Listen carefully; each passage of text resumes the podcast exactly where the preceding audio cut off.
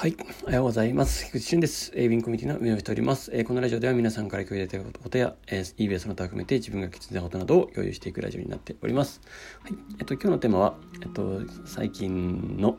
振り返りというテーマでお届けします。はい。えっと、まずお知らせです。えー、11月27日ですね、オフ会ありますんで、ぜひぜひご参加ください。えっと、参加者がですね、ちょっとずつ増えてきました。もう25名ぐらいになってきてましたかね。その、誘っていただいている方等々も含めてですね、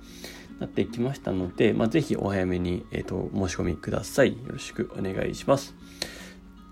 3週間後ぐらいですかね。あとですね。はい。で締め切りはもう20日で締め切りますので、え、よろしくお願いします。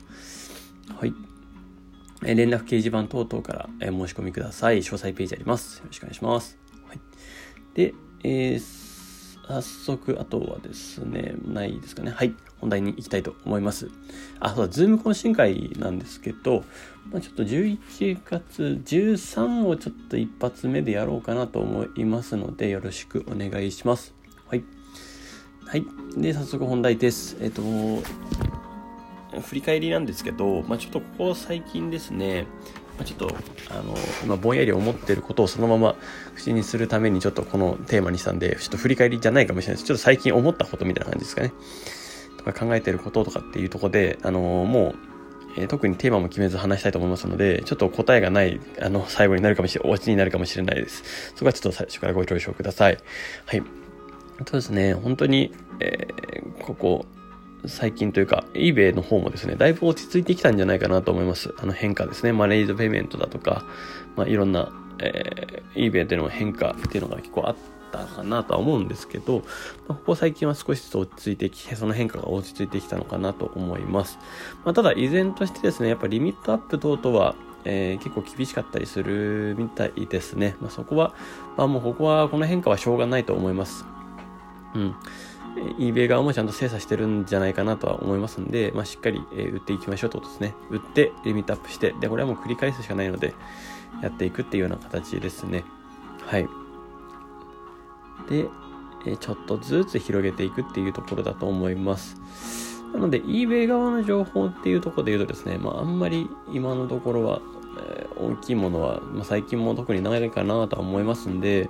まあ、13日もですね、なかなか、えっと、共有できるところっていうのが少なくなっちゃうのかなとは思うんですけども、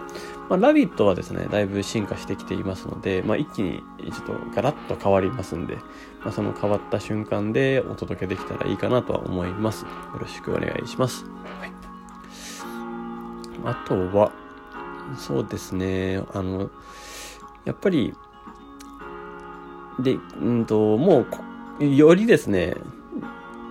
情報に価値が出て、まあ情報にもちろん価値はあるんですけど、常に。えー、最新でやってるものとか、えー、裏側でやっている人たちの情報とかっていうのは何かしらまあもちろん情あの価値はあるんですけど、まあ、それ以上にいい、まあ、価値があるのはまあもうこれはパワー理論ですけどパワー理論というかまあもう行動行動ですよねで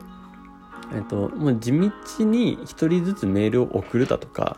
え、地道に、えー、一品の商品を手掛けるだとか、え、大量あの毎日出品し続けるだとか大量出品ですねできる人はで自分のリズムだとかそういうのを決めながらもうひたすらできることやっていくってことですよね。で、思いつくと思うんですよ。何かこれやった方がいいのかなって思ったことをやった方がいいんでやってみましょうとかですね。もうここに関ここに関して言うと、あの、結構、あの、その自分の試行錯誤の部分を、あの、置き去りにしちゃう、なお、ん？置き去り？なおざり？ん？おざなりにしちゃう部分があったりするんですけど、えー、やっぱり自分が出てきたところっていうのも大事なので、えー、むしろ今の時代は、なんか、